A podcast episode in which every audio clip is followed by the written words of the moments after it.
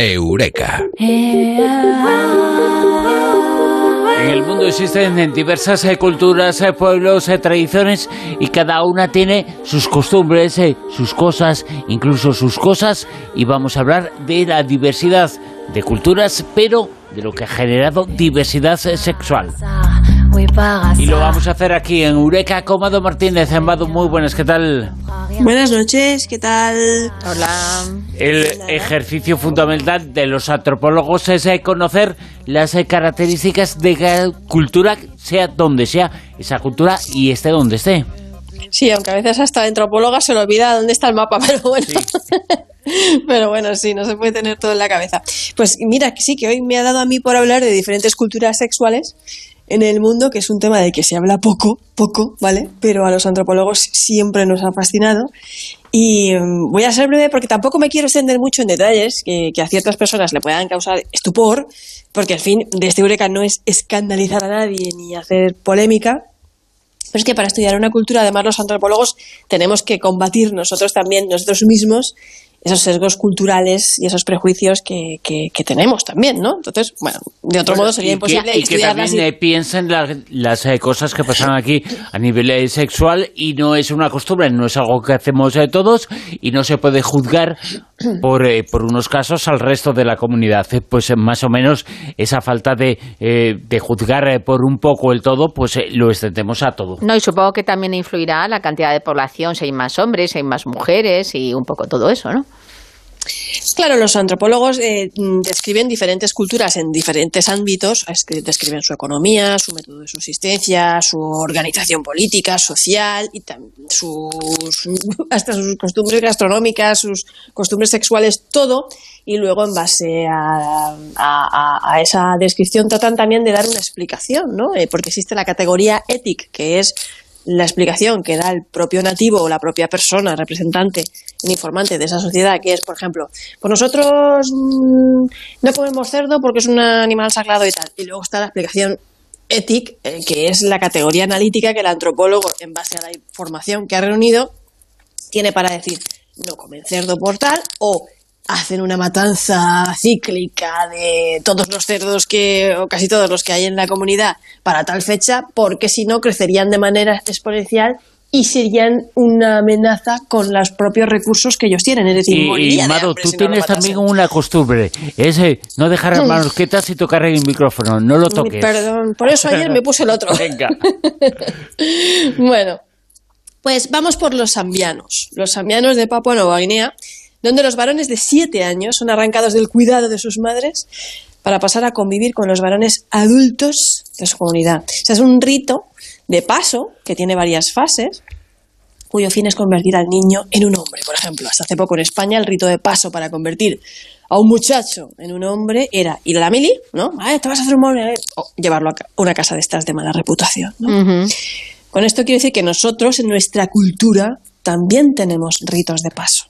¿Vale? Nosotros también los tenemos, aunque no somos tan conscientes de ellos, pero si viniera una- un antropólogo de otra cultura a describirnos, los detectaría. ¡Buah! Sí, al esto vuelo, es- ¿no? se, se supone que es para que no tengan influencia femenina, ¿no? Bueno, claro, exactamente, para que no tengan influencia femenina. Eh, bueno, pues eh, entre los rituales a los que someten al niño zambiano para quitarle todo trazo en la piel del contacto con la madre es perforarle y hacerles cortes por todo el cuerpo, pero sobre todo beber el semen de sus mayores. Mm. Con eso se convierten en eh, adultos fuertes. Esa es su creencia. Bueno, también podemos hablar del ritual de Sot Do en Haití, salto de agua, que a lo mejor si Manuel estuviera aquí, pues eh, que conoce bien el tema de Haití, eh, donde la creencia vudú es algo cotidiano e inherente a, a su cultura. Eh, bueno, pues estas fiestas mencionadas, el Sot Do en Haití, se reúne la gente en una cascada del mismo nombre y allí las parejas se dedican a tener relaciones sexuales a la vista de todo el mundo de forma pública, a veces de forma colectiva, en plan orgía, en la que muchos son poseídos de acuerdo a sus creencias y exhiben movimientos y contorsiones de posesos por el suelo, babean, se arrastran por el lodo y cosas así, ¿no? En Nepal, una región donde, bueno, hay mucha escasez de tierra y de recursos, no están para explotar demográficamente hablando, porque si se descontrola la tasa de natalidad, la supervivencia de su pueblo se vería seriamente amenazada. Este es el motivo ¿vale? y la explicación que los antropólogos han dado al hecho de que todos los hermanos de una misma familia se casen con la misma mujer. Ellos además piensan que así evitan que un varón se quede solo y sin tener descendencia. O sea que si eh, un, varón de la familia se casa con una chica, el siguiente hermano se casa también con la misma y comparten la mujer. Se casan todos con la misma, sí. Y además eh, así se aseguran, eh, no solamente bueno, que no se descontrole la tasa de natalidad, sino que ningún varón se quede sin, sin tener descendencia. O sea que hay pocas mujeres, ¿no? Bueno, así es como se rehace el reparto. Pocas mujeres, a lo mejor no hay tantas, a lo mejor alguna se queda soltera, lo que hay es poca tierra y pocos recursos. Ya, ya, ya, ya. Entonces, por su parte, los Mardujara, en el sur de Australia, inician a los hombres mediante la circuncisión, pero es una operación que, que la realizan a pelo. Hay nada de procedimiento quirúrgico, occidental, ni medicina convencional, sino de forma muy dolorosa. Desde luego que sí, ¿eh? sí, sí. Ahora mismo pensar eso, jolín. A pelo, ahí atajo, atajo. Madre sí, mía, sí. qué barbaridad. Y no solo eso, sino que además obligan al joven a comerse su propio prepucio. ¡Oh, No qué bien, qué eso, maravilla! En serio. qué. No contentos con eso, cuando se les ha curado la herida, Para le no hacen- dejar rastro, ¿no? Sí, no, no. Cuando se les ha curado la herida, eh, le hacen un corte vertical en el pene, ahí también, ahí a, palo, ahí, a tajo, ¡ras! Y la sangre que emana es lanzada a una hoguera porque con este gesto se cree que el hombre queda ya purificado. Qué barbaridad. No, purificado o, o, o ya hecho polvo, nunca mejor polvo, dicho. claro. Sí, claro, sí. Y bueno, lo- también conocemos casos de la ablación y de... de- de- bueno, hay... O- hay, hay- O imagínate infecciones como pasa con la ablación, pues que, eh, claro, dejas esa herida abierta, si no lo has hecho quirúrgicamente todo muy bien limpito, pues se puede morir. Te puedes morir, te puedes morir directamente. Bueno, tal vez una de las culturas sexuales más detalladamente escritas, gracias al antropólogo Malinowski, que fue uno- es uno de los padres de la antropología, sea la de los Trovian. Porque, bueno, él estuvo viviendo, él supuestamente iba a hacer un trabajo de campo que iba a durar un año, estalló la Primera Guerra Mundial y le tocó quedarse cuatro viviendo con ellos, ¿no? Que además luego, 25 años después, cuando se hizo una revisión un poco de los diarios suyos que fueron publicados, hubo ahí mucha polémica, porque como que decían que bueno, que sí, que todo lo que tú quieras, pero que en realidad él despreciaba y vilipendiaba a los Trovian y todo esto. Bueno, los Trovian han cambiado mucho desde que Malinowski se encontró con ellos, debido precisamente a eso, al encuentro con, con- con los europeos y la colonización y esas cosas, pero bueno, los Trovian eh, empiezan a tener relaciones sexuales entre ellos a muy temprana edad, entre los 6 y los 8, y ellas entre los 10 y los 12 años.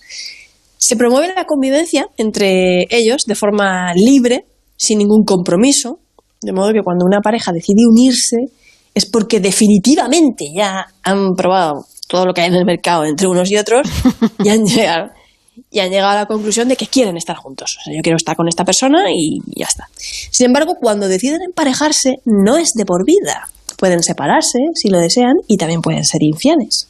Eso también está ahí. Los trovianos son una sociedad matrilineal porque el sistema de descendencia se define por la línea materna.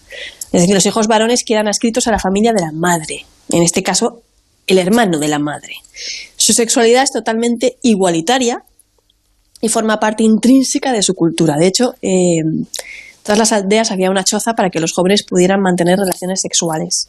No solo no prestan ningún valor al concepto de virginidad, todas estas eran palabras de, de Malinowski, sino que cuando una chica queda embarazada, el padre no es el muchacho que ha mantenido relaciones sexuales con ella, sino un baloma, un espíritu. O sea, el varón solo es un instrumento de procreación y una ayuda para que el bebé de la mujer, eh, para que la mujer pueda procrear. Y cuando la mujer queda embarazada, toda la familia cuida al bebé, hombres y mujeres por igual. O sea, hay fotos que se los ve con hombres, con uno a cada lado, ¿no? Uno, un nene a cada lado, cosas así, con sus, con sus pequeños. No, claro, y si además eh, tú has tenido relación con diversos, no puedes saber muy bien quién es, a no ser que hayas- claro. Exactamente. exactamente, todos son padres y todos cuidan a esos bebés de la comunidad. En cuanto, es como una especie de cocrianza. En cuanto al acto sexual, a Malinowski le llamaba mucho la atención el rechazo que los troviandeses sentían por el hombre blanco. Él se sentía así como muy ofendido porque decía, los rubios y tal, además no somos del tipo de estas mujeres, ¿vale? O sea, que él, veía mucho ahí, mucho jaleo y se quedaba con las ganas. Exactamente, no, no eran el tipo de ellas. y, además, eh, los troviandeses no solamente eh, sentían ese rechazo, hombres y mujeres, hacia el hombre blanco, sino que también sentían rechazo por cómo el hombre blanco, también esto es muy significativo, se abalanzaba sobre las mujeres, aplastándolas para tener relaciones sexuales, a veces también forzándolas, porque para ellos el acto sexual eh, nacía de la libertad consentida. era placentero era placentero y, voluntario. No, claro, para, para los trovianos el acto sexual nacía de la libertad y era consentido, ¿vale? Entonces, eh, ellos pensaban que no había placer en la violencia, ni, ni, conocían lo que era una violación, porque para ellos el placer consistía en conquistarse, flirtear, y los hombres, atención, datos que llamaba mucho atención a Malinowski, que ya tuvo tiempo para describir estas cosas, ¿eh? Los hombres solo eyaculaban una vez que la mujer había conseguido tener su primer orgasmo. Y el acto continuaba hasta que quedaban saciados. Entonces, a los troviandeses les chocaba mucho la rapidez y violencia de los blancos y se compadecían porque, evidentemente, a juicio de ellos, no conocían los placeres que conocían las mujeres y hombres troviandesas. Ahora bien, cuando una pareja de troviandeses está a punto de casarse, nunca, nunca, nunca deben comer juntos. Eso desestabilizaría, eso, eso para ellos era, bueno, el caos, desestabilizaría todo el orden de su sociedad. Eso era el único tabú que tenían, lo peor que les podía llegar a pasar, lo más, lo más vergonzoso. Por eso Malinowski, con gran lucidez antropológica, diría yo, decía, nuestra sociedad culpabiliza a una joven muchacha que comparte la cama de un hombre, el troviandés, culpabiliza a la que comparte la comida con un hombre. Es decir, yo creo que esta frase resume lo que es la antropología y el choque cultural que todo antropólogo enfrenta cuando trata de observar y escribir otras culturas. Pero una pregunta, Amado, ¿era justo antes de la boda o ya de, de por siempre no podían comer juntos? Antes, antes, cuando ah. estaban a punto de casarse. Vale, vale, sí, como, no podían comer juntos. Como aquí te dicen, no te puedes ver antes, no te puedes, no te puedes, eh, que no te vean vestido antes, el rollo ese. Exactamente, sí. Pues eh, para ellos ese, ese es un tabú es de lo más vergonzoso. Pues me, me, parecen muy, muy sabios el, aspecto de que mm, intenten que tanto el hombre como la mujer disfruten y que tengan el orgasmo los dos y que no miren eh, yo por mí solo y, pasármelo yo bien. Son eh, muy sabios en el asunto sexual diferentes culturas eh, sexuales que ponen sobre la mesa convencionalismos. aquí también en Occidente, ¿eh? O sea que no, no, la mayor parte, del 99,9%. Bueno, algunos hombres se preocupan. No, evidentemente que hay algunos hombres que no, pero la mayor parte de hombres eh, sí. Eh, la mayor parte de hombres. Pero eso a lo mejor ahora, en, la época de nuestras madres, muchas mujeres mm, se han muerto las pobres sin saber lo que era. Claro, claro, claro, pero hablo de ahora. Ocurría, ¿eh? Sí, sí, sí evidentemente.